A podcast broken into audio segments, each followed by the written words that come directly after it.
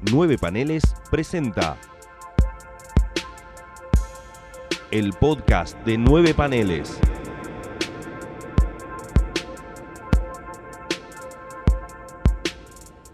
Bienvenidos al episodio número 26 de El Podcast de Nueve Paneles. Mi nombre es Gonzalo Ruiz. El mío es Maximiliano Barbalace. Estamos los dos solos del staff en realidad porque bueno, Gonza nuevamente no pudo venir, le mandamos un gran cariño, pero estamos en el estudio de mixtiperadio.com.ar donde venimos a hablar cuando hay un invitado y tenemos el último invitado porque ya vamos a contarles algo más adelante que ya deben saber igual si son adictos a las redes sociales y nos siguen a nosotros en Nueve Paneles, van a saber que dentro de un par de semanas, y no esta semana cuando sale el episodio, vamos a tener un evento en vivo.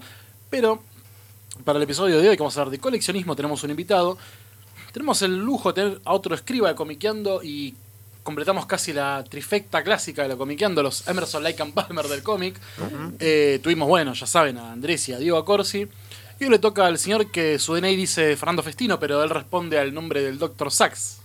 Mm, sí, acá estoy colado de vuelta. Bienvenido. Eh, igual coste que yo metería varios más. eh, Yo metería al Nero Botticelli, por supuesto que a eh, uno de los fundadores. ay, por Dios, Rafa. Rafael Iglesias, exactamente. Claro. Hay varios que se me ocurren que, que- que han hecho cosas muy copadas en Comiqueando. Pero vos estuviste desde el día uno, al menos de Comiqueando Revista. Sí. No fuiste parte del fanzine, ¿no? No, no, la fanzine, no, la fanzine. Vi, que- vi cómo se vendía en el Parque Rivadavia. Mira, Pero- ya está los, los hermanos Acorsi. Sí, sí, esos dos soretes están desde siempre. Los hermanos. A ver, Los hermanos comiqueros ver, más importantes para- después de los pa- Hernández. Para hablar con. No, yo lo que te puedo decir con total eh, propiedad, porque los conozco mucho, mucho, mucho, y algo conozco de este ambiente, te puedo decir que son dos bestias del cómic. Alguna vez hice una nota en un, en un podcast que, se perdió en el universo, que decía que alguna, el título era Alguna vez le van a hacer un homenaje a Andrés Acorsi.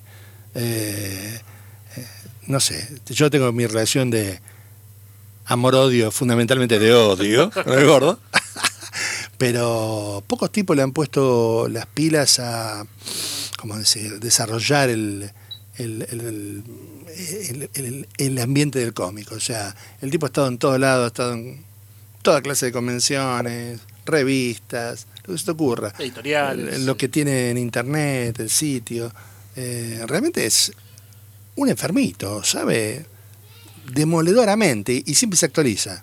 Sí. Sí. También porque es muy snob, ¿no? Pero bueno, esa parte. Bueno, pero yo creo que también para hacer esto que hacemos, como nosotros también tenemos que estar un poco mal de la cabeza para sentarnos a pensar notas, venir a ver podcast, traer invitados. Sí, ¿no? Pero bueno, creo que Ojo que nosotros somos Dr. los Sass siempre nosotros- estuvo en la grilla. Nosotros somos los herederos de- del mundo, por suerte. Pero Vi- bueno, Viene medio mal el mundo, te comento. Sí. bueno vamos, a, vamos a salvarlo por el, por el bienestar de nuestra Qué generación. sigue. bueno, qué buena definición, me encanta eso. Eh, vamos a empezar, como siempre, nuestro clásico bloque de recomendaciones.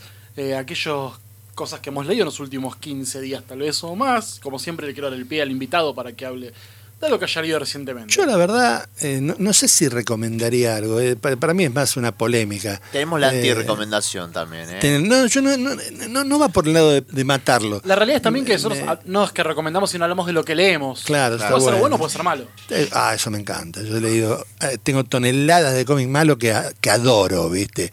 No, ni hablar. Thor, de- Thor de Ton de Falco, por ejemplo. Una, y, Una maravilla. sí, sí. Pero una- no sabe lo que es. Bueno, bueno, al margen de eso. Si tengo que hablar de un cómic reciente que estoy leyendo, porque justo me puse a leer los últimos ochenta y pico de números de Batman, eh, es, bueno, Batman de Tom King, eh, que tiene un par de artistas increíbles, pero yo siempre tengo la discusión con Tom King. ¿no? Tom King para mí es un tipo medio de mierda. O sea, lo que tiene en la cabeza lo tiene medio complicado. Sí. Pero tiene una imaginación. Hay números de Batman que te descabezan. Que ¿En qué sentido? Cuando vos leíste mucho cómic, ya sabes cómo es la estructura en cómic. Totalmente. Y el tipo la rompe. El tipo sale con otras cosas, sale con otras historias, sale con historias íntimas. Eh, creo que una de las cosas que logró en el cómic de Batman es hacer que Batman sea un cómic hasta de romance. ¿Me explico? Sí, Sí, le, hizo una, Eh, le hizo una boda que no salió una- como tal. Eh, mira que ser después título, siguió, pero- ¿eh? Después siguió. Después siguió el romance. Capaz que mucha gente no, no, no llegó hasta esa parte. Pero el asunto es. eh, Creo que no es un buen dialoguista. Me parece que le falta ahí muchísimo. No, yo lo que diciendo es con la forma de pensar. Él, eh, eh, a pesar de que el cómic me puede gustar mucho, recién hablábamos fuera de, de micrófono sobre Mr. Miracle. Mr. Miracle es Es bellísimo. poco menos que una, va, es una obra maestra. Sí. Sí. Mi problema incluso con Mr. Miracle. Lo que pasa es que Mr. Miracle se justifica lo que pasa. ¿A qué me refiero con que no me gusta cómo piensa? Me gusta, el tipo siempre, todos sabemos que fue ex agente de la CIA y dice que fue cadete, ¿no? ¿Ustedes vieron Pennyworth, la serie de televisión sobre No, Alfred? no. No, todavía no. Bueno, Pennyworth, el tipo era de la SAS. La SAS es como decir los comandos más pesados del mundo, ¿sí? Son Sí. muy, muy pesados. Eh, y el tipo resulta que cuando le dice, ah, sí, estoy en el ejército", sí, estuvimos en el cuerpo de cocineros. El tipo no te va a decir. eh, Claro, salía a matar gente. soy agente de la CIA y maté 10 integrantes del Partido Comunista Brasileño. ¿Entendés? Te lo van a decir. Entonces te dice, no, yo era un cadete. Bueno, no sé qué tan cadete o qué tan pesado era el Kia, pero sí tiene implantada en la cabeza la justificación de que, que es típica de las series yankee, digamos, que ellos matan gente por el bien de la mayoría. Claro. ¿viste? Y se sienten muy mal por ello, ¿viste? Se sienten re mal. ¿Cuánto tiempo mataste? Ya he matado 50, pero ya me sentía mal del segundo, ¿viste? Es complicado, ¿viste? Entonces, eso, esa fundamentación que la encontrás en Omega Men, donde los Omega Men terminan siendo todos básicamente una mierda, ¿viste? Y que te ponen a Kyle Reiner como en su papel de Spider-Man, digamos, en su papel de, de la identificación del lector, de- del inocente. El buen tipo. el buen agente, Claro. que se siente completamente superado, que lo capturan, en medio lo torturan. O sea, eso me es una mierda. ¿Por qué? Porque están peleando la guerra. Entonces, si peleas la guerra, tenés que ser una mierda. Lo cual probablemente sea cierto. Pero se supone que en un cómic o en un libro tenemos que. Va, no sé si tenemos que mostrar lo mejor de nosotros o lo peor, según lo que te guste. Si te gusta, gusta Hellraiser, obviamente no vas a mostrar tu parte buena. No, obviamente. No. Pero mi punto es que el tipo siempre está como lavando sus culpas, ¿viste? Lo- por ejemplo, lo que dicen Héroes en Crisis, ¿viste? Que es una aberración, Es un nivel de mala leche. ¿viste? Claro, después, dicen, después te, van, te van a decir, no, vos sos un conservador de mierda, los personajes tienen que cambiar. No, flaco, Héroes en Crisis se hizo porque la serie de televisión de Flash la pegó y, Flash, y, y Barry quedó como Flash y sacaron al otro que, era el, que fue el mejor Flash de toda la vida, ¿viste? Más allá de que el primero lo, lo dibujara Infantino, ¿no?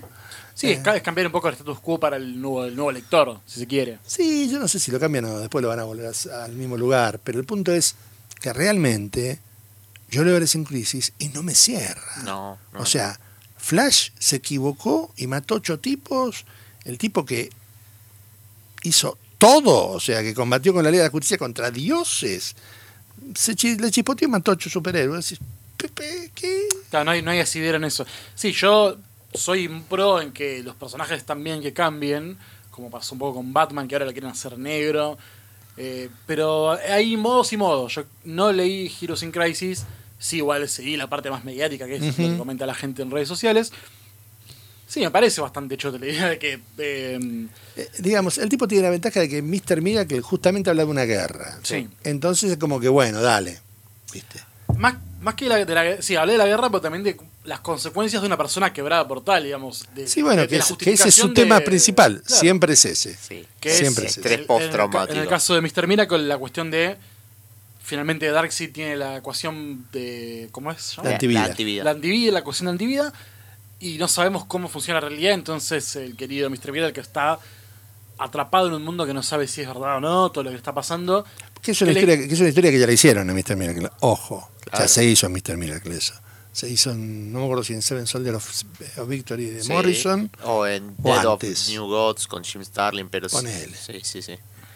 Una- Pero ya se hizo, estoy Ya se seguro. hizo. Seguramente. Bueno, pero más de eso, quiero remarcar entonces la cuestión, eh, que es que Tom King me provoca sensaciones encontradas.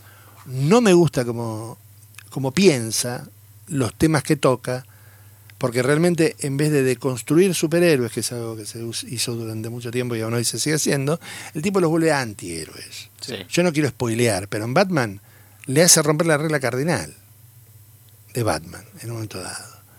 Eh, aunque no pasa, pero bueno, no les voy a contar. Pero el asunto, la es- acción, eh, el el asunto es, shock de ¿esto verlo. es necesario? ¿En serio? No, no me cierra. O sea, si me decís que Wayne se va a retirar como Batman al final de la historia, ah, bueno, puede ser. Ahí te la compro. Pero si sigue siendo Wayne, no te la compro. Claro. Bueno, es una discusión muy clásica, la decía que jubilar o no a Batman, Bruce Wayne de Y una vez ya por lo jubilaron todas. tantas veces. Pero siempre termina volviendo. sí. Volvió cambia- Nightfall, volvió cuando fue... Cambia el público. Grant Cambia el público y que- o sea, básicamente, eh, qué sé yo, Batman es eso, Superman es eso. O sea, si querés hacer otro Superman, es otro. Claro. ¿Entendés? Entonces, eh, los tipos lo que defienden es su marca y su producción. Y la realidad es que, más allá de que hay tipos como nosotros que estamos, como dijeron ellos, demasiado tiempo en la mezcla, eh, lo normal es que un comiquero es comiquero de chiquito y después vuelve de grande y dice, uy, mira todo lo que cambió, y bueno, lo de siempre. O sea, pero nadie está 30 años seguidos, 40 años seguidos leyendo cómics como nosotros. No. Claro. ¿Viste? No no es lo normal. Terminan Lo cual siendo- está perfecto. Terminan siendo funcionales a la sociedad un poco. Maxi, Yo por mi lado estoy terminando el cuarto mundo de Jack Kirby. Estaba postergando. Ah, algo nuevo también. Sí, mira. claro. Sí. Estaba postergando eh, Forever People. Es, ya Oh. venía con New Gods, eh, Mr. Middle.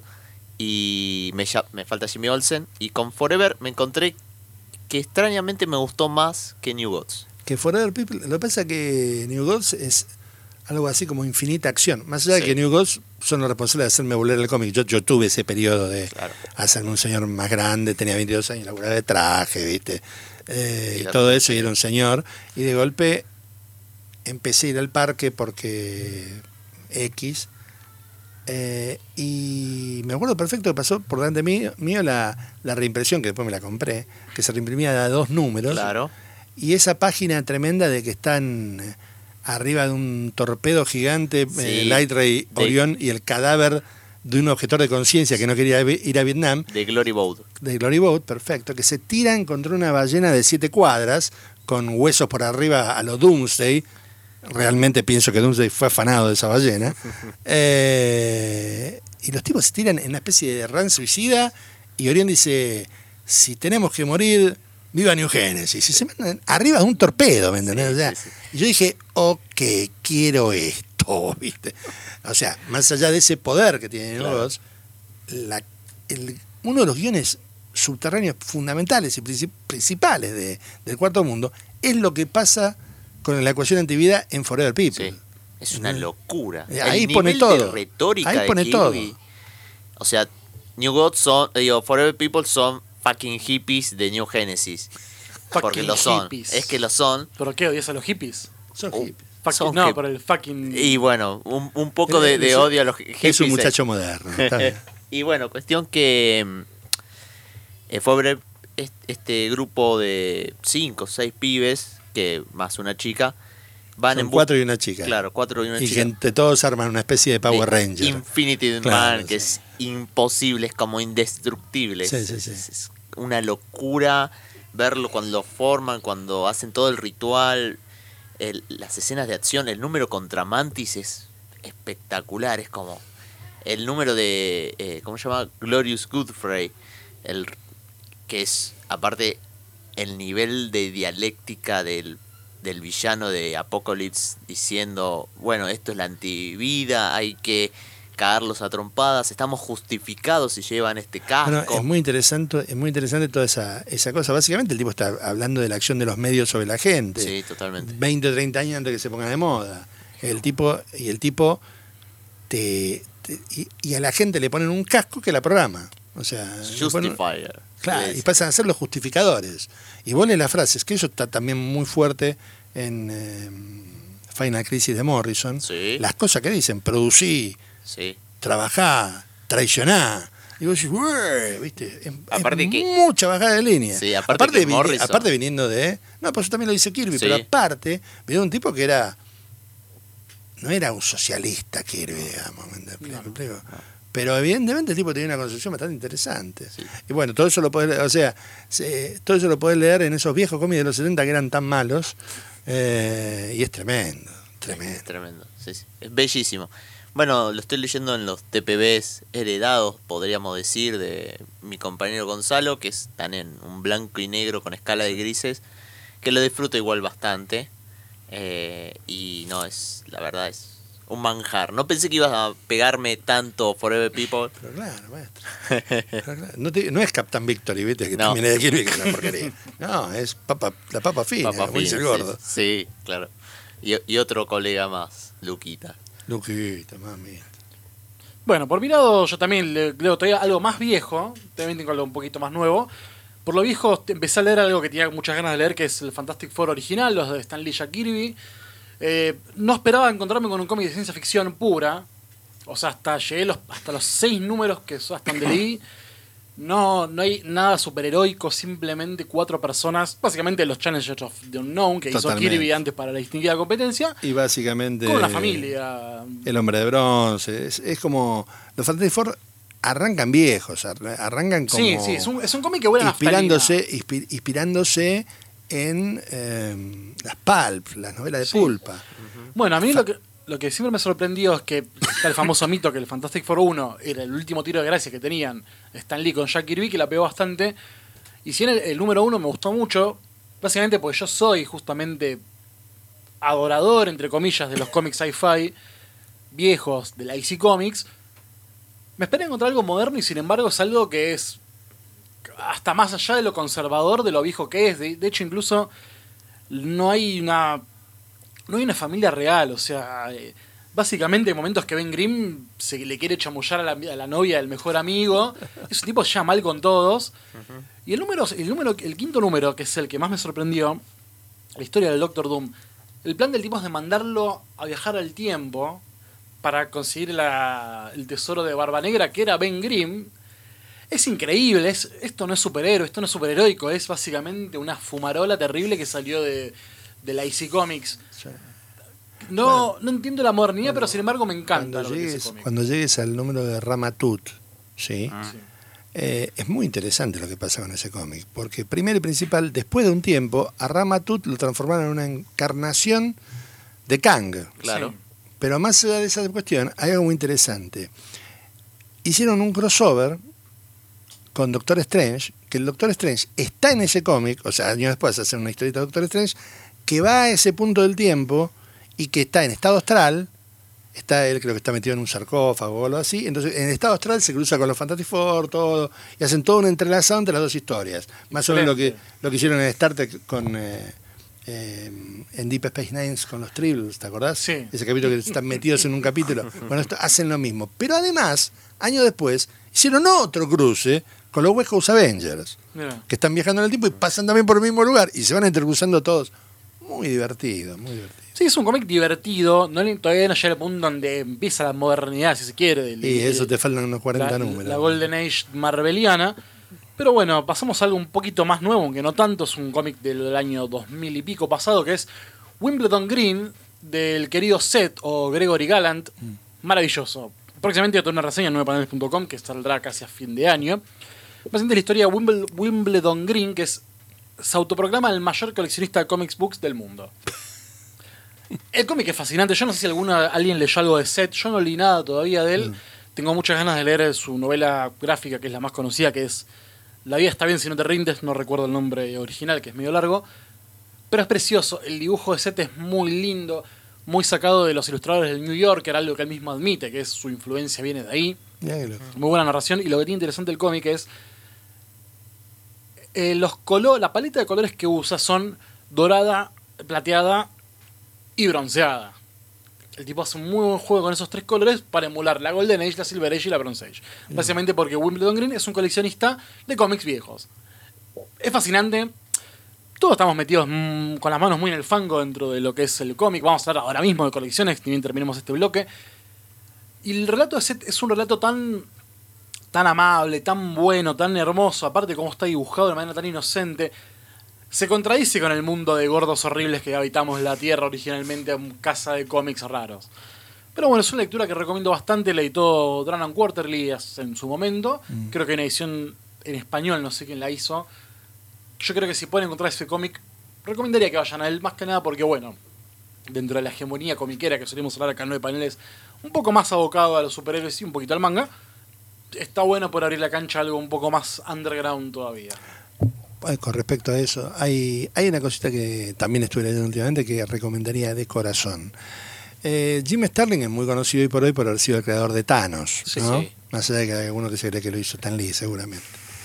Eh, pero más allá del tema, eh, Stan Lee, eh, mira vos, eh, Starlin, Tiene una creación que es su favorita y la estuve repasando porque encontré un sitio en que estaba todo en un ómnibus y dije, vení con papá.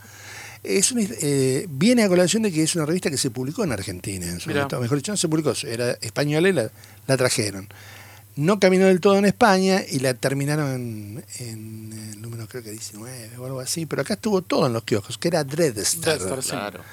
Eh, lo loco es que Dreadstar no arranca ahí, no arranca en el número uno de Dreadstar, No. sino que arranca en algo que es fascinante, que es la Metamorfosis Saga, Mirá. la saga de la Metamorfosis, que es fenomenal. Eh, era en Epic Illustrated. Exactamente, exacto.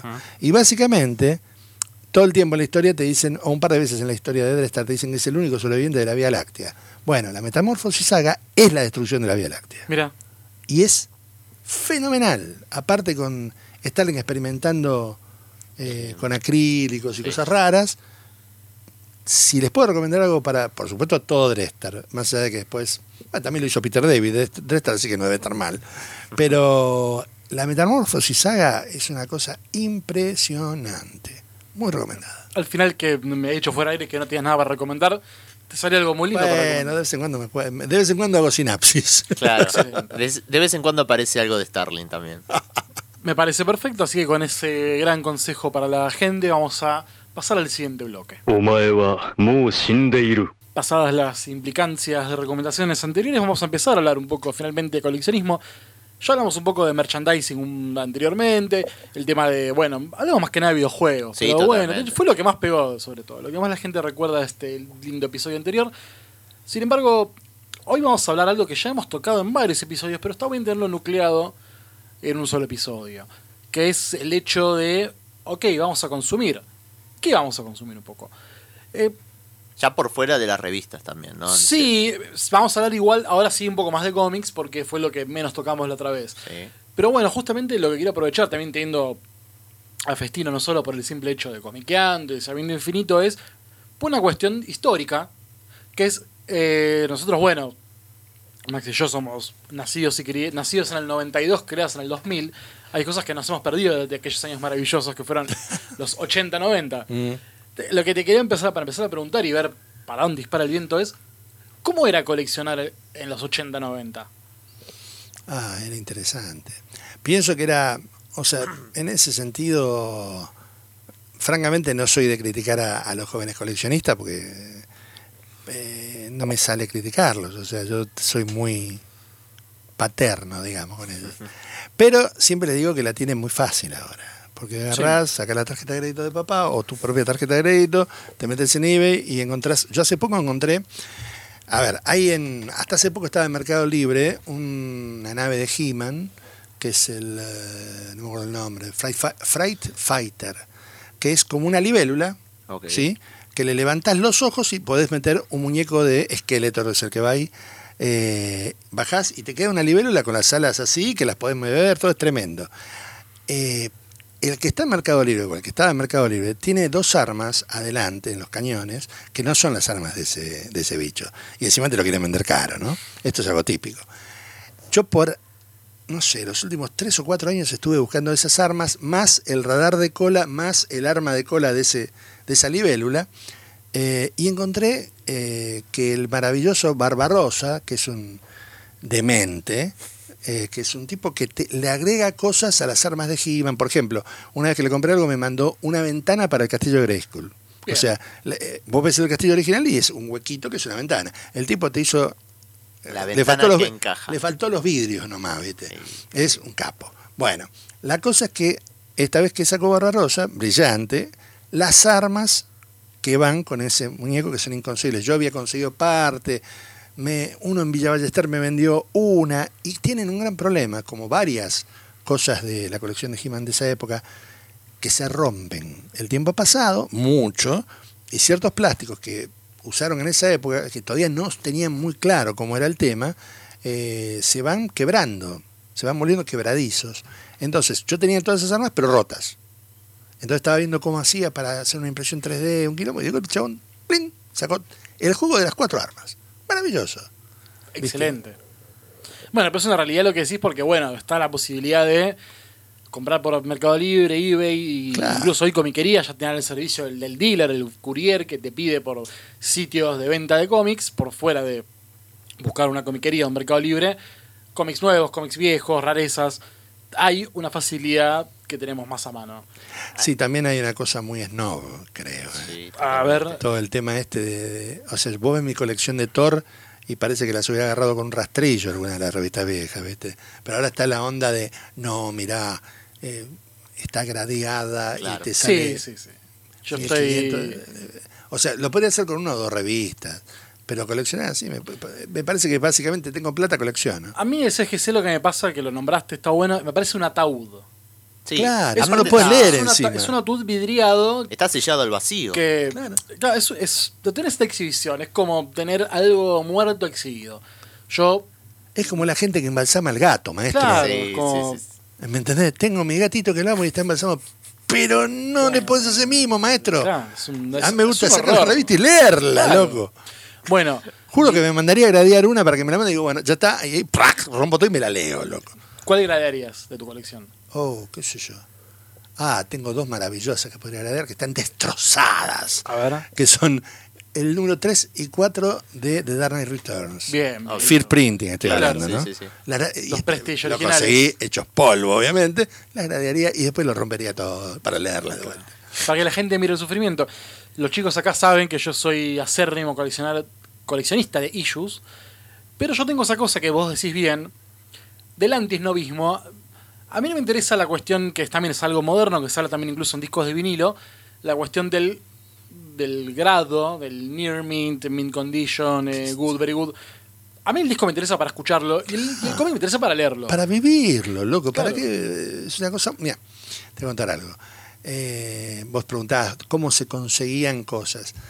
Yo en los 80 tuve la suerte de trabajar en la calle. Entonces recorrí toda la capital. toda. Entonces toda la juguetería de la capital la recorrí, todos los, los boliches de cosas. Bueno, así fue como conseguí. Un día estaba eh, en el, atrás del correo, lo que en esa época creo que no era el correo, sí, tal vez. Eh, ha- había un montón de bolichitos que te vendían eh, bondiolitas. ¿sí? Me fui a comprar una bondiolita y veo que había una terrible miniferia de, de cómics. Y un chabón, yo que había interceptado, o sabía mucho y lo, lo compró él, no lo sé, un tremendo paquete de saldos de eh, My High Comics. Y ahí estaba todo el nu- nuevo universo Marvel, una serie casi completa de Eternals, la que aparece el, el eh, Dreaming Celestial. Ok. Y algo más interesante, que esa estaba completita. Y, y encima, tiempo después, conseguí el crossover de Capitán América que va en el medio. Claro. Que era la famosa miniserie de Escuadrón Supremo. Muy bueno. Que me desintegró el cerebro y que acá nadie la conocía ni por. Yo no la conocía, de hecho. Sabía que era el Escuadrón Supremo por Avengers.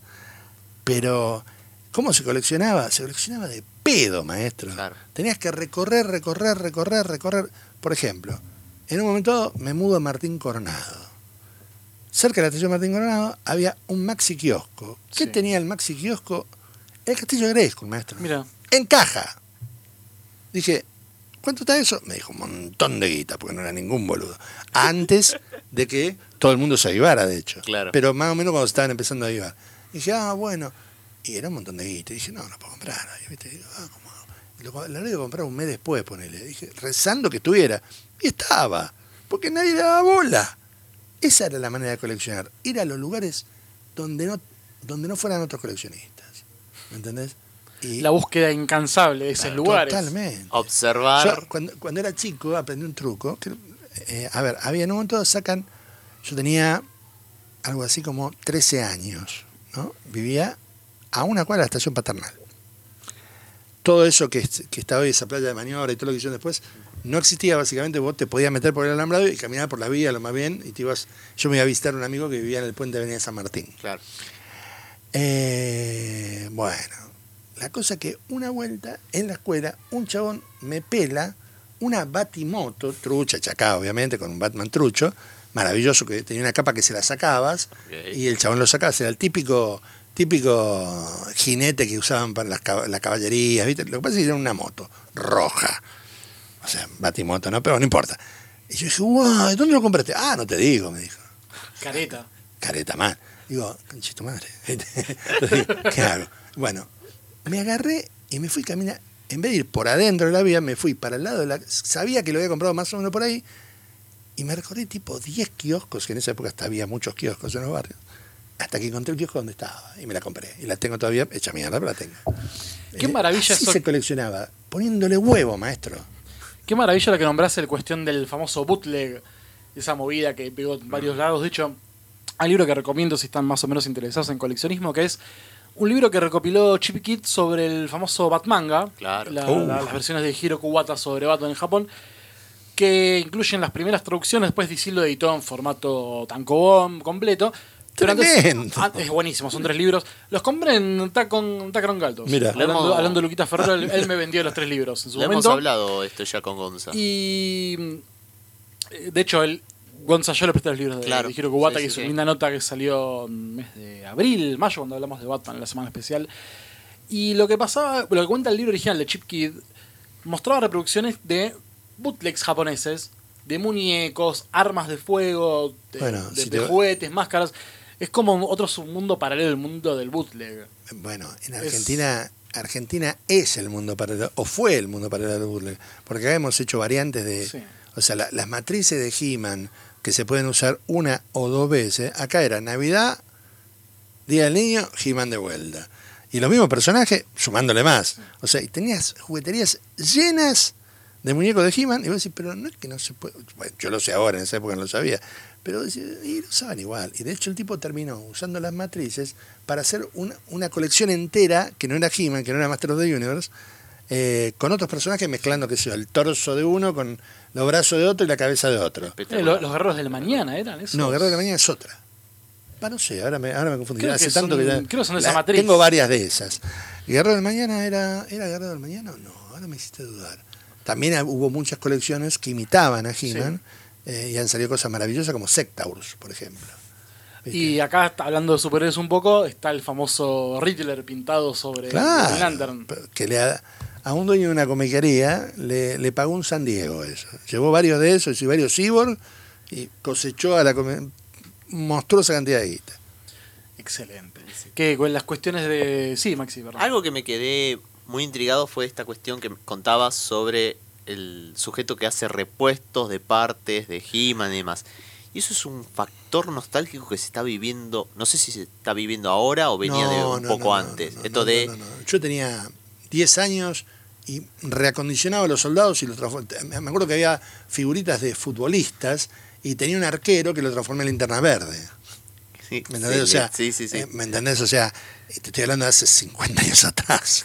O sea, lo que pasa es que ahora hay tipos que hacen eso en serio y que tienen impresora 3D. Claro. Entonces es un descontrol. Yo tengo dos, dos de esos favoritos que son Mike McEvil y, y Barbarosa, que primero te, te hacen todo lo que falta, ¿me entendés? Todo lo que es raro y que si te ocurrió a vos, seguro que se le ocurre a ellos. Eh, el otro día estaba admirando un escudo que le hizo Mike McEvil a, a Tila Mm. y era de decir, me lo quiero comprar. ¿Viste? Tremendo. La cantidad de. Bueno, Mike McEvil particularmente es un. Digamos, el otro es más lírico y Mike McEvil es más eh, quantities, eh, o sea, Claro. enormes de. ¿Qué espada querés? ¿Viste? Tal. Bueno, tomá, y la tiene. Eh, te, te van variando, o sea, todas las variantes que ha habido de He-Man, de todos, el tipo te la hace. Y tiene, no sé, 200, 300 productos por lo menos. Claro. No, no es.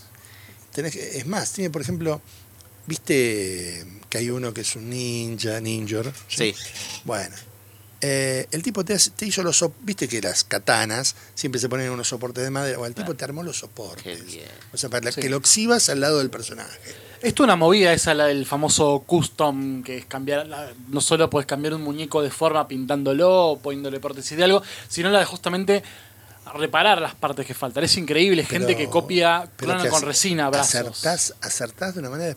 Ya hoy, lo- las empresas se han hecho cargo de ellas mismas generar el custom. Sí. Si vos comprás, eh, por ejemplo, Motuk, la versión que Los está por cerrar ya, de hecho, de Master of the Universe Classics, eh, te vienen cabezas extras. Es más, por ejemplo, viste Trap Joe, personaje muy eh, querido de la colección, digamos. Bueno, te cuentan en la historia de Trap Joe, en, en la ficha, te cuentan que el que le arranca la mandíbula y el brazo es Skeletor. Mirá. En un momento dado que hay una pelea, qué sé yo, y Triclops lo reconstruye. Originalmente el tipo se llama, creo que Cronis. Bueno, si vos te compras Trap Joe, generalmente lo vas a tener que comprar dos veces, porque, qué sé yo, porque te puedes armar a Cronis, que es casi un personaje de fraceta.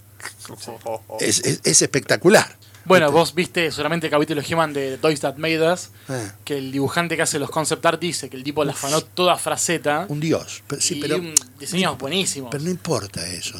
Eh, vos, eh, eh, Frank Zappa decía, eh, mis influencias son mis influencias. O sea, ya sé, tengo un montón de influencias, pero yo hago esto. Sí, Y la realidad es que todo el mundo tiene influencias. sí, sí.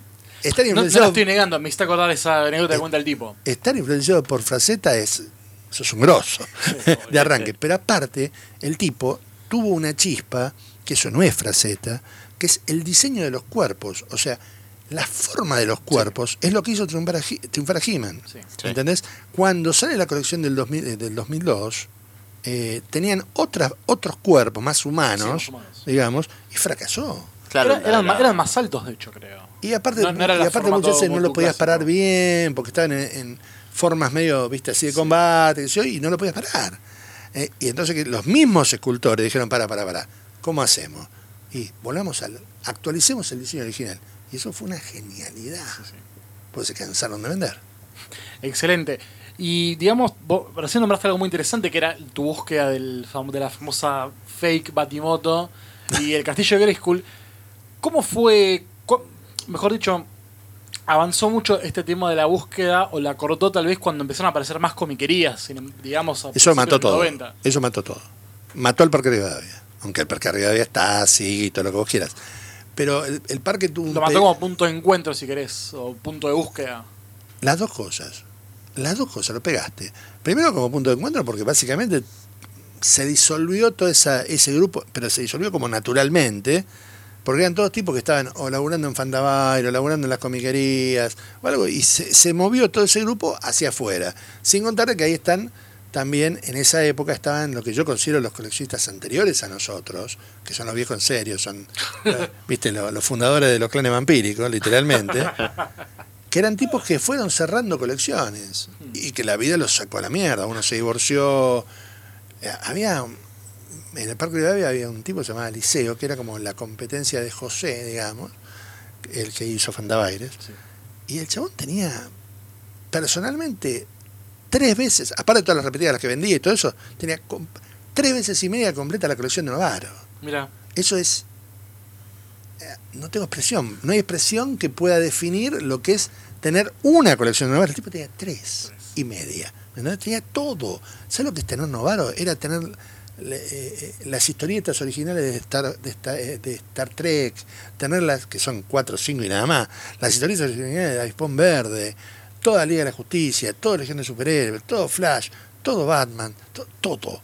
Eh, la- todo lo de Golki, tenías Samsung el Poderoso, tenías el Doctor Solar, viste que Claro. lo loco de Novaro, que editaba DC, pero también editaba Golki y otras editoriales, e incluso en algún momento editó algo de Marvel.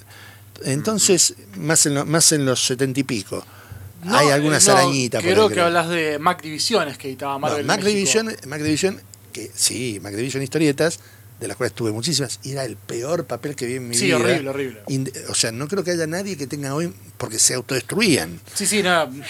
Era muy malo. Creo que hasta la, la tapa era no, no. igual que el papel de La- eh, pero la verdad es algo que se me pasa ahora porque no lo investigué en particular, pero creo, si mal no recuerdo, que hubo ciertos números que fueron editados. No sé si por Novaro o por la editorial colombiana. La 5, 5 con C. No, no, no, no, no. no. ¿Decís vos? La Colombia. Ah, No, pues hay una 5 que tiene también el mismo ah pensé que me formato, hablaba de la española. Pero la clase con C. Es Ah. 5 ediciones como el número 5. Que esa es la colombiana, entonces. Esa es la colombiana. Bueno, puede que hayan sido ellos. Yo estoy casi Yo- seguro que vi alguna Spider-Man editada. Yo tuve un libro de Spider-Man que.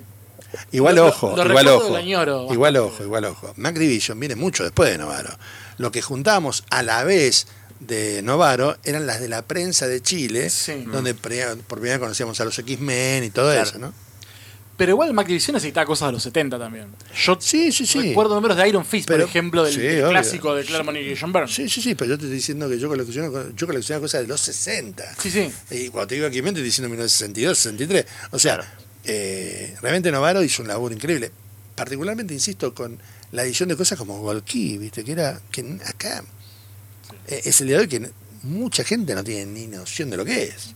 ¿entendés? Sí, yo tengo en casa que la debo tener por ahí, creo. Que me la regalaron en realidad, no es que la haya comprado, porque la verdad que la Novaro es un toque nefasta. No entiendo por qué ahora hay una explotación absoluta de los precios de Novaro. No, no es ahora, desde hace. La explotación en realidad se produce cuando una conocida comiquería, que no vamos a nombrar. Porque eh, no auspicia este episodio. ¿eh? Este programa ni este episodio. Bueno, no, más que, más que nada porque no tiene sentido hablar mal de nadie, porque de repente hizo algo completamente legítimo, pero muy avechucho, que es que arrasó Mar del Plata, arrasó todos los pozos de agua, digamos, donde había Novaro, y quedaron como la- los únicos que vendían Novaro, básicamente. Que fue un proceso así. ¿Me entendés? O sea, de golpe no había Novaro en ningún lado y se habían llevado todos estos. Y vos decís, che, y esta que sale a 20 pesos, no, ahora sale 170. Sí, sí, no, terrible. Uh, ¡Qué momento! O sea, que esto empezó hace muchos años atrás. Bueno, yo en su momento, eh, ah, cuando recién estaba volviendo a comprar cómics a, a mis 19 años, 20 años, cuando volví a leer cómics de verdad y me fanaticé con la Doom Patrol, conseguí atrás de Mercado Libre un coleccionista que está acá por Caballito. Un tipo, no lo conozco, no recuerdo el nombre, capaz alguien lo sabrá identificar. Le mandamos Te- saludos. Tiene una casa enfrente del, del Parque Rivadavia a la entrada de Rosario. Al tipo le compré, cuando no me queda otra manera de leerlo, porque también yo era medio ignorante y no sabía que se podía leer online, compré un par de números de la Doom Patrol clásica de Arnold Drake y Premiani de Novaro Wow. en formato comic book y un poco me rompió el culo. En su momento ya era carísimo por cinco revistas. Es una compra de la cual hoy me arrepiento porque hoy tengo los archives que me salieron un poco menos que los de esas revistas del Claro. orto. Pero es increíble, es una cosa también me gustaría debatir, no sé si ahora mismo un poquito más adelante, que es cómo llegan estas cosas a un poco a- de golpe por moda, por lo que uno quiera especular. Justamente la especulación del precio y elevarlo, ¿no? Porque hoy justamente Motu también ya empieza a ser algo Sí, que empieza a elevar el precio hace, digamos, 5 o 6 años. Tampoco es tan tan nuevo. Es verdad lo que decís vos de esa comiquería que arrasó con las historias de Novaro. Pero son maniobras Pero- comerciales. A sí. ver, yo creo que la comiquería tiene todo el derecho de correr lo que se le cante y vos comprás o no comprás. O sea, eh, el tipo que te dice, y no, o sea, a ver, yo he tenido comiquería también. Y la verdad, tenés muchos gastos, papi. Sí, claro. Tenés empleado, tenés muchos gastos. O sea, todo eso tiene que estar metido inevitablemente en el producto que vendes. Se come una lata de tomate y no, y, no cosechar plata para pagarle al, al- repositor, ¿me entendés? Eh, a partir de la aparición de la tarjeta eh, y de accesar eBay, por ejemplo, y poder comprar cosas, más bien que podés comprar de todo, pero yo creo que igual la comiquería sigue siendo... Yo no sé si alguna vez no volveré a abrir una, porque es un lugar muy copado eh, en el sentido de que de verdad te informás. O sea, si no, digamos, mucha gente te dice, eh, sí, porque yo leo tal cosa, leo tal otra. Yo, mira, te voy a contar una. En una época yo laburé en el club de cómic y Rafita hacía unos pedidos espectaculares. Sí. Bueno, sabía mucho. Yo también sabía, pero él sabía otra cosa, capaz. Y así conocí a Usagi Yojimbo. yo. Famoso Y dice, sí. ¿Esto qué es? ¿Un conejo samurái? Esto es una verga, dije. Claro. Bueno, agarré, no me acuerdo si fue El filo de la vida y de la muerte o, Dan, o Daimyo, eh, básicamente es Amerimanga, y el tipo te hace una reproducción histórica que dura ocho páginas de cómo se hacía una katana. Y vos decís, ah, pero esto es en serio. O sea, básicamente eh, Usagi es medio Nippur de Lagash, pero más elaborado. O sea, es la historia del tipo que está Claro, solo sí, y sí, peregrina, pi, pi, pi. pero muy grosso. Y eso te pasa en una comiquería. ¿También te puede ser en internet? Sí, puede ser. Eh, Vas, ves el resumen, ah, mira qué copado. Si pero, te interesa buscar eso también, ¿no? pero, hay, eh, yo, el coleccionista viejo le gusta revolver y encontrar cosas. Sí. Para que te des una idea, hace muchos años, yo, eh, cuando vivía, la primera que viví en Paternal, no viví en la estación Paternal, sino que vivía al borde de, de Gaona. Y en Gaona, a unas tres o cuatro cuadras de Plaza Irlanda, había una librería de viejo que era gloriosa. O sea, en la época en que las librerías de viejo eran un negoción, y el tipo tenía, laburaba con el hijo, me acuerdo perfecto, tenía, tuvo un mostrador eh, había entrada y salida, como hacen las viejas librerías, o sea, una, por una entrada, por la otra salías. Y el tipo tenía, yo había comprado todas mis novaros, todas. Años después, la última vez que fui, fui ya obviamente no había novaros, yo ya tenía, había pasado los 20, ponele. Hoy debe estar cerradísima, obviamente. Me puse a revolver de todo y me encontré una revista de los Beatles. Mira, Pará. La revista terminaba antes de la separación de los Beatles, terminaba con la parte del Maharaji. Magical Mystery Tour. No, de Álbum Blanco, 68. Ponele. Sí, Mag- Magical Mystery Tour 68. está todo hecho en función de las experiencias que tuvieron en, en- con la Maharaji. No, el viaje fue. Va, en realidad yo ya le habían conocido al man, no tiene nada que ver, pero bueno, me gustan mucho los Beatles. Conocieron al Maharaji en esa época, pero no se fueron a la India hasta el 68 antes de grabar el álbum blanco. Por eso digo, o ahí, sea, com- ahí compusieron medio álbum blanco. exacto. Y de hecho, Sexy Sadie es una Eh, respuesta. Maharaji, imagínate. una respuesta al Maharaji. Bueno, lo grosso, años después, se me ocurrió decir, o sea, cómo se hacían las historietas argentinas de esa época. Y para chorear, era, era mitad, mitad con fotos, ¿viste? Y vos decías, ¿quién lo habrá hecho? Y años después me se me ocurrió, "Che, esto no será de Ostergil. Uh, Y me puse a buscar, y efectivamente es de Ostergil. Mira bueno. con Ongaro y no me acuerdo qué otro dibujante. Impresionante. Son esas cosas que, en serio, muchas veces en, una- en- en un local la compras de pedo. Sí. Eso admitido por completo que fue de pedo que la compré. Eh, Es la diversión del que busca. A mí me pasó hablando Claro. parecido, esto también te lo cuento vos porque yo sé que sos muy fanático, de hecho lo hablamos fuera del aire recién. Caminando por Parque Rivadavia, antes de entrar al parque, o sea, sobre Rivadavia, donde está el, donde hay un- donde está el colegio, sí. las rejas hay un, hay un tipo particular que vende libros de ciencia ficción y ocultismo, ¿no? Cosas tipo Illuminati. ¡Qué fuerte! Y también vende series de ciencia ficción. El tipo tenía una revista del Tony, doblada, o sea, descubrí el Tony mucho después cuando la va, cuando compré la revista, que tiene una adaptación nacional, no sé de quién, porque los nombres están en inglés, una práctica habitual para, Sí, sí, sí. para que no se repitan nombres, También en España. de una adaptación de la película Doctor Who, eh, Dale que la de Peter Cushing. Me estás jodiendo. 60 pesos, una revista del Tony hecha recontra crosta, que el tipo, claro, dobló la tapa para mostrar la primera página, como decirte, tengo un cómic de Doctor Who. Y ahí está esa Y, cosa y- que es y interesante. quiero tu alma. 60 pesos, nada. No, sí, no, yo te hubiera cobrado más, francamente. Va, yo no te lo hubiera vendido. Básicamente me la quedo. Vamos a hacer un Me faltan cosas, vamos a hacer un intercambio por esa revista. La tengo ahí, la, la quería escanear en realidad. Está bueno. Sí. esca- escanear y eh, repatriarla a la gente para que no Totalmente. Para una sí, revista al Tony Sí. por una adaptación medio pelo, pero Por eso es otra cosa maravillosa que tienen los comiqueros. Todos escanean y suben para compartirlo. Eso. Maravilloso. Sí, yo soy. Está para que lo mandes en alguna página tipo. En ese, sen- en ese sentido soy como anarquista, compa- comparto, socia- socializo material. A ver, que, eh, que es un problema muy interesante porque A ver, en, yo Argen- mencioné- en perdón, Argentina sí, sí, reclamarle sí. a la gente que pague no sé cuánto por eh, un hardcover que te básicamente que te partan al medio es medio como que no da. Objetivamente la comiquería trabaja o el que compida afuera, que yo trabaja para gente que tiene que tener guita. Ahora los demás también tienen que leer, maestro. Y aparte, hay algo que es real. Yo leo esas y o sea, te sirve para ver, a ver, esta revista es buena, a ver, sí, más o menos. No vale la pena comprarla. Eso. Ya está. Sí. Eh, y ves otra y dices, "Uh", y si sos comiquero de verdad, vas y la compras. Sí. Sí, totalmente. Es así de simple, ¿eh? porque si sos comiquero la querés. Sí, sos coleccionista, que también está esa cosa que nombramos antes cuando mencioné un poco lo de Wimbledon Green, una cuestión de el egoísmo del coleccionista, ¿no? Esa cosa siempre muy, siempre de eso. eh, los de la- eh, una cuestión muy Riders of the Lost Ark, ¿no?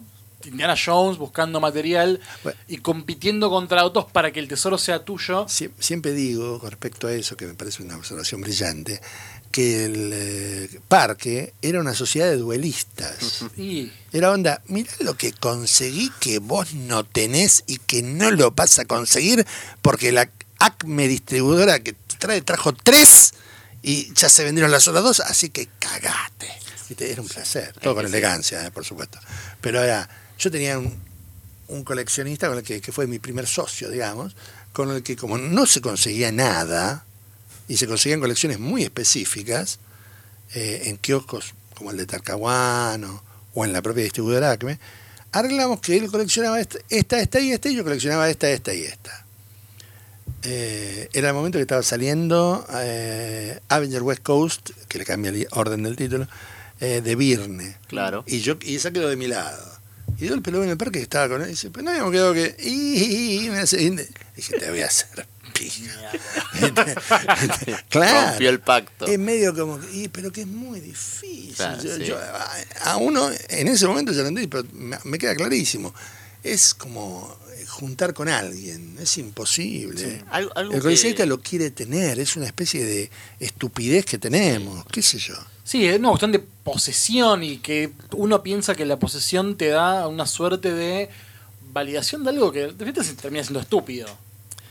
Ponele, yo creo que, a ver, yo Tiene creo- su propio valor, o sea. no- Val- valor, digo, personal, tipo, Sí. yo me siento el emperador del universo porque tengo Inhuman de Jack Kirby original en revistas americanas recién impresas. First Y Printing, bueno. Condition. Te, val- te, te da algún tipo de valoración, eso es como, a mí me parece que no. Yo te Yo- juro, te juro francamente que no soy tan racional para en mi relación con los cómics. Claro. O sea, yo es una, lo quiero tener y ya está, y lo tengo y guau, ¿viste? Y es eso.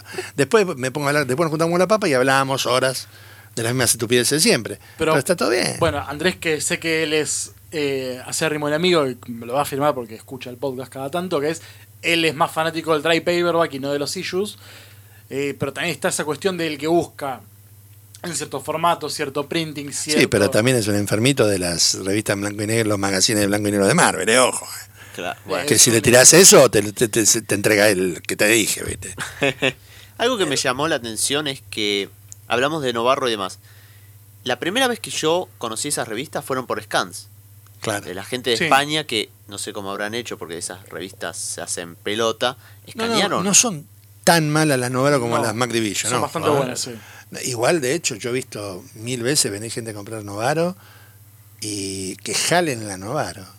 Que se hagan una línea de Novaro. No es que la pican ni nada, sino que la abren y le pegan un saque, un ariguetazo así. dice, Como si fuera una línea. Yo lo he visto varias veces y es algo muy normal. El coleccionista de Novaro es muy particular.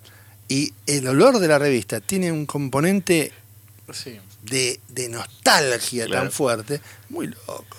Eh, estamos hablando de gente que está loca, dijimos, Sí, ¿no? sí, no, pero yo, creo bueno, que para, yo creo que para que igual, aclaro, igual, igual aclaro algo. Yo no me como ni la punta. O sea, si a mí me decís que un coleccionista de Novaro que jala una revista está más loco que un hincha de boca que le, de, de River que le tira un cascote a un micro con gente, aunque sea un hincha de boca, y no, maestro, vos estás más loco que yo. Sí, Sin bueno. embargo, está socialmente validado. Sí. Fuck off. Sí. O sea, No, Al menos igual- no matamos a nadie todavía. Creo que Nosotros. mm, más o menos. Nosotros, no te digo los que tiraron un piedrazo en Bondi. Claro, yo creo que, que la, que, mm, la subjetividad o, o la taradez que tenemos todos eh, toma diferentes formas. Y hay algunas que están validadas socialmente y otras que no. ¿Entendés? Y eso es todo. Pero No. todas valen lo mismo. Es interesante lo que contás, podríamos. Sos una persona de cierta edad, no lo vamos a revelar porque sos un astro.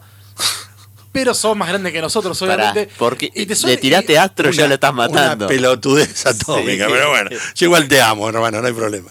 nos une más la música que los cómics, pero digamos, no, nunca te pasó esa cuestión de sentirte juzgado por lo que te gusta, digamos, y una correlación con tu edad, justamente lo A que decís, ver. de una cuestión de aceptación social. Ni hablar, todo, todo el fucking gente. tiempo y me cago, definitivamente me cago. O sea, yo en una época era más alto, un poco más apetecible sexualmente, entonces eso te da, y, y- y- y hacía pesas, yo entonces, cuando algo- me ha pasado de que un pelotudo me dijera, ah, vos cómics, qué boludo, digo, ¿perdón? No, bueno, ¿qué, ¿qué querés que te caiga a trompadas? Y yo, pues, no, escuchame.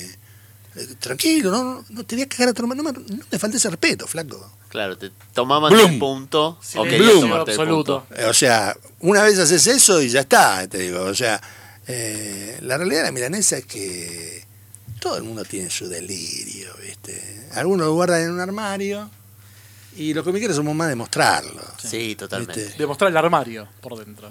Puf, ni hablar. Eh, perdón, que Max quería justo No, no, no. nombrar eso que nombró, pues mira bien al En pelo. verdad varias cosas, porque esto de que se respira en la revista Novaro y... Todavía te estás recuperando de esa frase. sí, no, por- porque todos lo hacemos en algún momento. Sí, sí, los, los aromas de las revistas son adictivos. Eso, Las yo- viejas son ricas. Yo me pongo medio loco con... Claro, ¿Estás hablando de viejas en qué sentido? ¿Mujeres no, o...? revistas, Ah, revistas. Yo me pongo medio pareces loco... un amigo mío que, bueno, que le gustan las viejas. No le digamos el nombre, pobre. ¿Por qué? No, no lo voy a decir, pero quiero Bueno, decir. si no, no, pobre Dios, si Yo- no quiere ser Google, por los gustos. te- te- te- te cuento una nota fuera del asunto, pero que sirve también. Una vez agarra y me dice, un gran amigo mío me dice, le gustaba determinada mina y dijo, ¿cómo te puede gustar ese hijo de puta? Le digo, ¿Viste? Y el chabón me dice, Fer, ¿no pensás que a vos te gusta X tipo de mina, que no me voy a quemar diciéndolo? Eh, y a mí me, yo voy por la calle y veo una vieja en batón baldeando la vereda y me calienta. Y yo dije, "Wow". Y en ese momento, pero en ese momento a la vez fue onda, ah, mirá qué loca que está la gente. ¿Entendés? Porque el tipo es un, es un tipo que labura en empresas, gana muchísima guita, viaja a Alemania, o sea, y el tipo le gusta la vieja en batón. ¿Entendés? O sea, decís, ¿what? ¿Entendés? Por eso digo, creo que nuestra afición es sumamente defendible. Lo que pasa es que hay una correlación supuestamente con que, o sea, la gente se cree que la historieta es el Batman del 66 Sí. y no entendió nunca que Batman del 66 es una serie superlativamente sofisticada, súper loca, súper creativa y sí, Con un está hecha contexto histórico. Claro, es un con- signo no, de no, pero aparte, pero aparte no, pero aparte es, ok, el chabón es un careta, pero está actuando. ¿Entendés? ¿Qué no entendiste? Y encima, si vos la ves hoy, Batman del 66, te das cuenta que todo el tiempo están hablando de sexo. Sí, sí. Todo el tiempo. Todo el tiempo es un doble sentido. Sí. Decís, con, la, con la mejor cara de straight, ¿viste? O sea, decís, y no entendieron, qué sé yo. La verdad, vos decís, no, flaco, la historieta es mucho más. Lee Watchmen, le decía, ¿entendés? Tratá de entenderlo, por lo menos. Es más, yo he hecho discusión cuando me pongo jodido eh, y me salen con que no, no sé. Mira, flaco, yo digo, si vos no leíste Watchmen de Alan Moore, tenés una ablación cultural. Esta es una frase típica mía, ¿viste? Te falta un miembro culturalmente hablando, así que no, léela y después hablamos, le digo. como decía, creo, aparte de todo esto encadenado, es. Nosotros somos locos. Yo, yo soy loco por el tipo de papel, por el tipo del color, por, por cómo Obviamente. viene. Eh, eh, no por el olor, pero si tiene olor, vamos. De 10. Eh, y creo que eso. Vamos, vamos que confiesa el fetiche. ¿eh? No, a mí no me hace falta eh, ir confesando fetiche. En los, en los episodios están nombradas sus obsesiones. Ah, correcto. Sí, sí, sí. Me voy a una escuchada.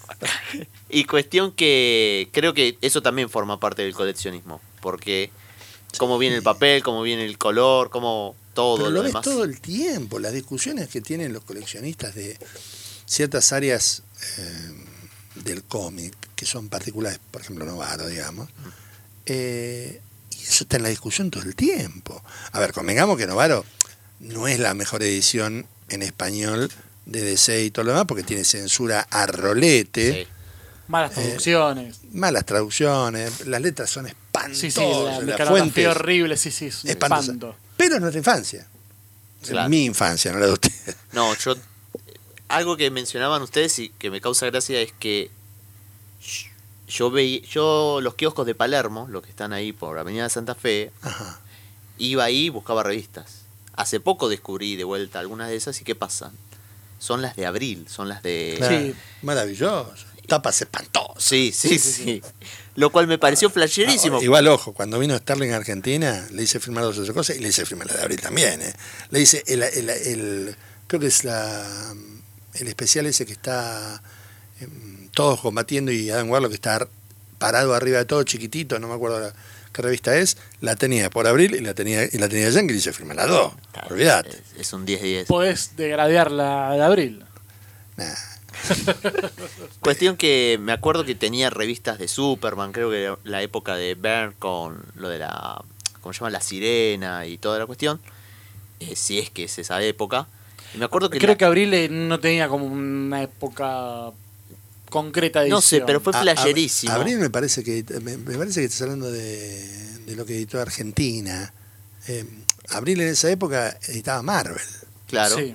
Entonces, Superman dijiste. Sí? Superman, Superman. Entonces esa era la. La abril de- portuguesa, pues, la de Brasil. No, si era la Argentina, era, ¿cómo se llama? La, donde estaba el gordo, la rata. No, no, no, porque Eh, eran libros tipo de abril y me acuerdo Ah. que cuando los empecé a leer, digo, che, esto no está en español, Está en brasilero. está en Claro. brasileño. Ah, claro. la- Sí, no, se sacaban cosas. De Hubo hecho, momen- antes de coleccionar Yankees, hubo un momento en el Parque Rivadavia que los tipos conocieron un contacto que le decíamos el brasilero, que traía cajas y cajas que la vendía los chicos del Club de Cómic, te operaban obviamente, pero historietas maravillosas. Las primeras de esas colecciones de abril, tipo Superaventuras Marvel, eso, del 1 al ponerle el 6, te metían siete historias, boludo. Sí, sí, sí. Y eso fue una de las cosas que me hizo volver al cómic a mí. Bueno, de hecho, vos no- nombramos Novaro. Novaro tenía más incidencia en los que era 50, 60, 70 en DC. Abril era más 80. Claro. Eh, ahí se ven cada muy tanto, con algo de suerte, las sesiones del Knight Returns de Abril. O sea, Yo aparte es una idea, Yo lo que me mató, ¿sabes qué fue? hay mucho de eso. O sea, puede ser el, el Superman de John Byrne con tranquilidad. Estaba viajando a Brasil por micro, que en esa época te duraba dos días el viaje, una cosa tremenda. Eh, con cuatro amigos míos íbamos a Rock in Rio 1. Sí. 86. Tengo hasta el ping de eso. 17, ¿no? Fui en el- no, 85. Fui en. eh, me lo aclaró un, un chaval el otro día en, en Facebook, porque yo tampoco me acordaba. Cuando vino ahí a Argentina. Cuando vino. Y es, vino junto con el Rock en Río, creo. Ponele, la verdad que no me acuerdo. Ayer lo vi en Vélez dos veces, pero no me acuerdo si fue en el mismo Fue momento. 85 también. Ah, mira, qué loco. Bueno, me haces acordar. Bueno, la cosa es que estábamos viajando y era un embole, dos días arriba un micro, ¿viste? Entonces me bajo en un momento dado en, en una de las paradas y veo que estaban las superaventuras Marvel y no sé qué y no sé cuánto. Y me las compro y dice, eh, ¿qué te comprás? Historietita, ¿viste? Ah, bueno, para viajar, para leer, qué sé yo. Y empiezo a leer y estaba el número de X-Men de Virne donde eh, Wingard, eh, Jason Wingard, le lava el cerebro a Fénix Sí. Claro. que termina cuando Fénix se transforma en Fénix Claro, Oscura y se va a la concha de la lora y, y todos se quedan así. Yo dije, ¿qué? ¿Estos son los X-Men? ¿Qué, groso que es esto? ¿Quién dibuja esto? Volví y me fui. Yo en esa época coleccionaba, obviamente, Fierro. Y en Fierro estaba la gloriosa sección La Ferretería de Tito Espataro, que es un primordial. ¿sí? Ustedes posiblemente no lo conocen, pero es un grosso. Y el tipo te contaba te- novedades de historietas de todos los países y por supuesto comentó Crisis. Mira. Y entre eso y la, la cosa, me fui directo a la primera encarnación del Club del Cómic, que era la biblioteca del cómic, que estaba arriba de Entelequia. Mirá, Claro. Y no podían vender los chicos, era una- te alquilaban la revista. Y, bueno, yo quería comprar, no quería. Entonces, uno de ellos, no vamos a decir cuál, me saca afuera y me había antes de la esquina había un bar que ya no existe y me pela el número de crisis con la muerte de Barry y el número de crisis con la muerte de Supergirl. A ver, aclaremos. Yo era más fan de Hal que de Barry, pero igual era fan de Barry. Y digo, ¡guau!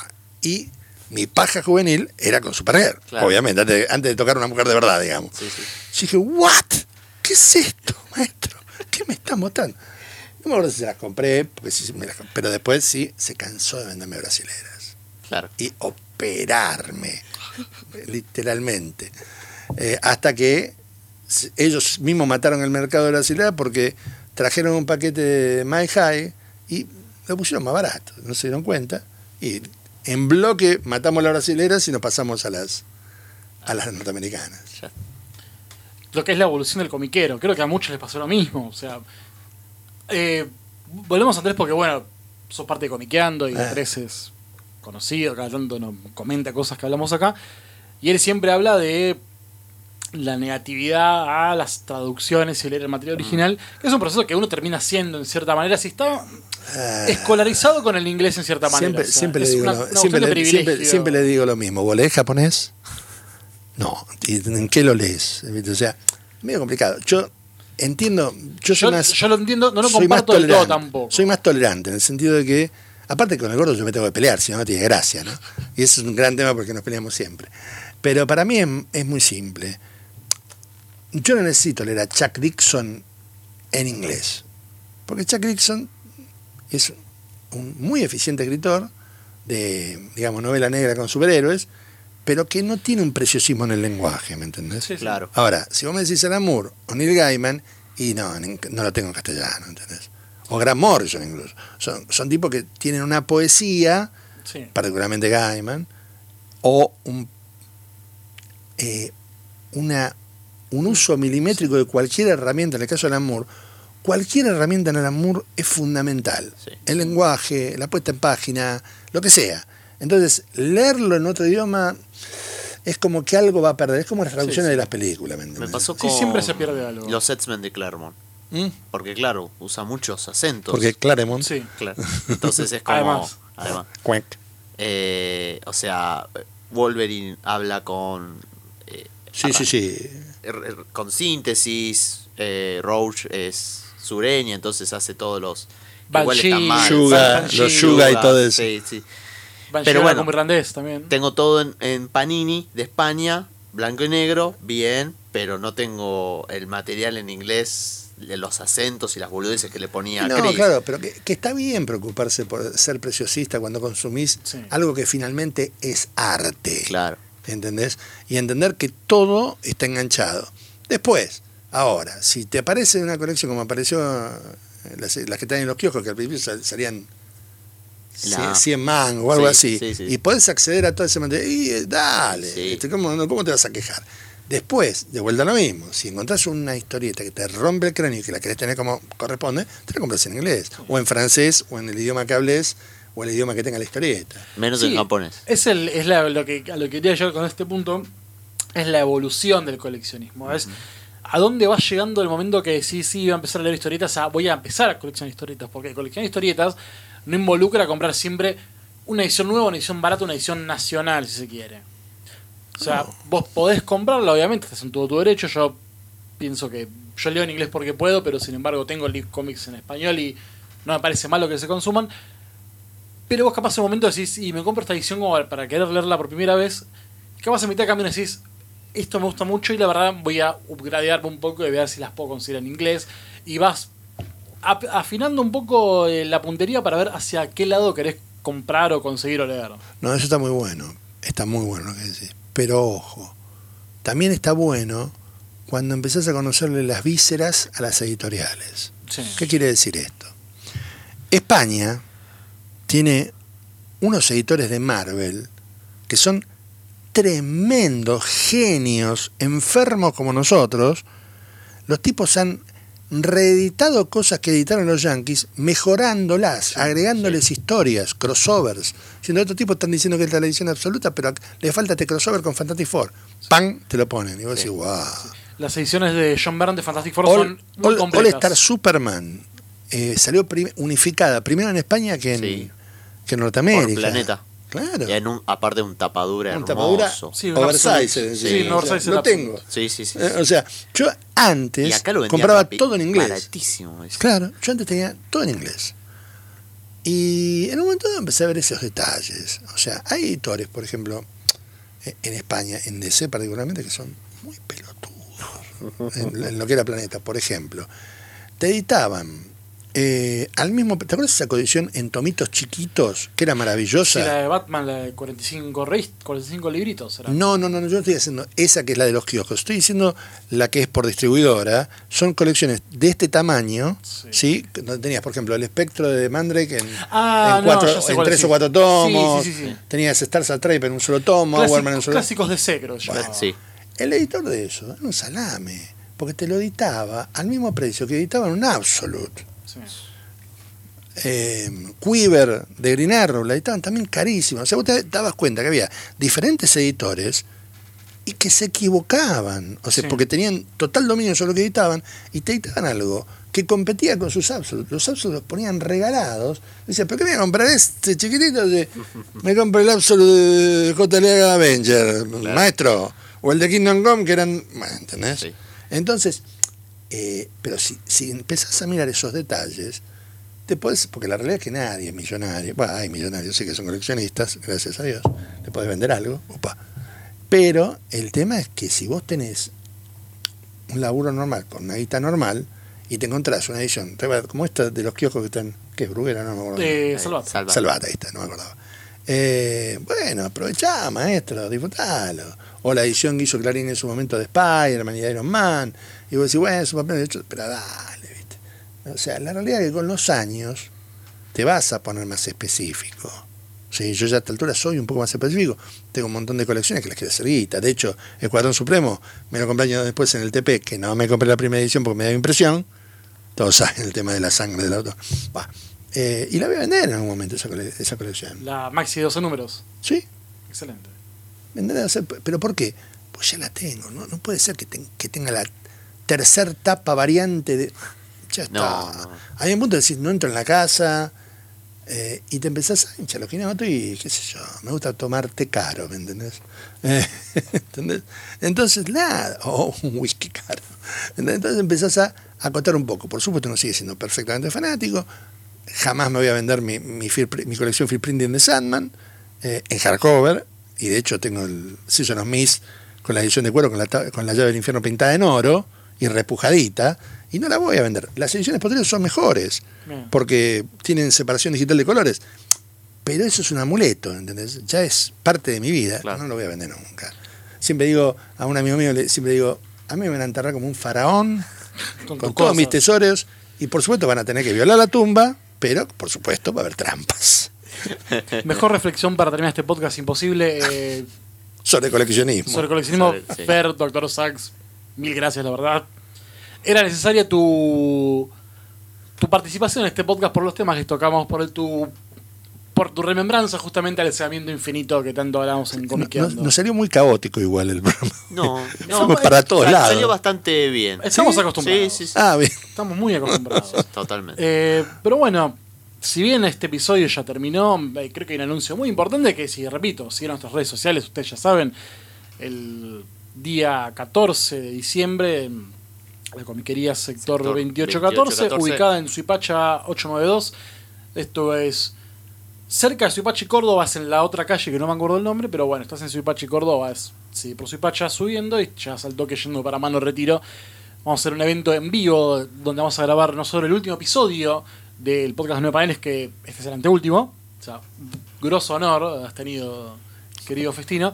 Vamos a grabar el último episodio y esperamos con un invitado sorpresa. Y además vamos a grabar episodios para tener en el verano, tanto de eh, Eventorama, el podcast que hacemos con Leo Rubio y Ezequiel Sacón, sobre eventos. Vamos a darle un cierre majestuoso a la, a la década de los 90 antes de empezar con los 80. Y por mi lado, además de estar en nueve paneles, voy a estar haciendo cruce con mi podcast que es Distinguida Competencia, junto con 60 años después, el de la Legión de Giffen, para hablar de las Magic Wars, Sí. Que es como una suerte de prólogo al inicio del podcast de 60 años después. Esto, recuerden, es el sábado 14. 14 en sector 2814, Suipacha 892, a partir de las 15 horas, es gratis, pueden venir cuando quieran, no, cuando empiece, por favor, bien que sean puntuales así mm, pueden ser partes de esta, de esta aventura. Vamos Y estar- nos ven en vivo. No, sí, qué desgracia para Y aparte para pueden comprar ustedes. cómics, ya que Sí, están. Totalmente. En una comiquería muy bien surtida. Va, y vamos a sortear cómics gracias a ellos, así que Ah, mira. Todos pueden ser ganadores y si no, bueno. O sea, que puedes ir, ver el Pocarati y encima capaz que te tiras un cómic de arriba. sí, sí, sí. Y si no, bueno, tenés Y el- capaz hay Morphy. No sos un coleccionista, sino va flaco, es así. Claro. mejor promoción Totalmente. imposible. Maxi, gracias por venir. Eh, doctor, un honor. Y bueno, mientras tanto sigan escuchando podcast viejos, ya volveremos con cosas nuevas, tal vez en enero, tal vez en febrero, tal vez en marzo. Y tienen si no los podcasts viejos y notas viejas que tienen todo el tiempo en 9paneles.com. Recuerden buscarnos en Facebook como facebook.com barra 9paneles, el Instagram arroba 9.paneles y nuestras cuentas en Twitter usando el hashtag 9paneles son... Eh, No, los tu, no, Ah, tu arroba en cuenta. Eh, Lo que hacemos todos los... Sí, bueno, hace podcast. tanto que no lo hacemos. Es más, suena tan, tan, tan rutinario, pero es nuestro último podcast. Es como. Anteúltimo. Anteú- pero es el último que lo grabamos El último, acá. bueno, el En último- estudio, El digamos. último en estudio solos tranquilos. El próximo va a ser muy Exactamente. difícil. O sea, la próxima vez se van a subir al techo de Apple, digamos. Sí. Sí, sí, mi sí. sueño, el Farewell Concert de Nueva Pandeles. Mi cuenta en Twitter es arroba con M Ruiz. Eh, y bueno, nos esperamos dentro de un poquito en el evento. Y bueno, el que no pueda ir al evento escuchará dentro de dos semanas un nuevo episodio de- del podcast de Nueva Paneles. Sí. Así que hasta tanto, muchas gracias por escuchar. Hasta la próxima.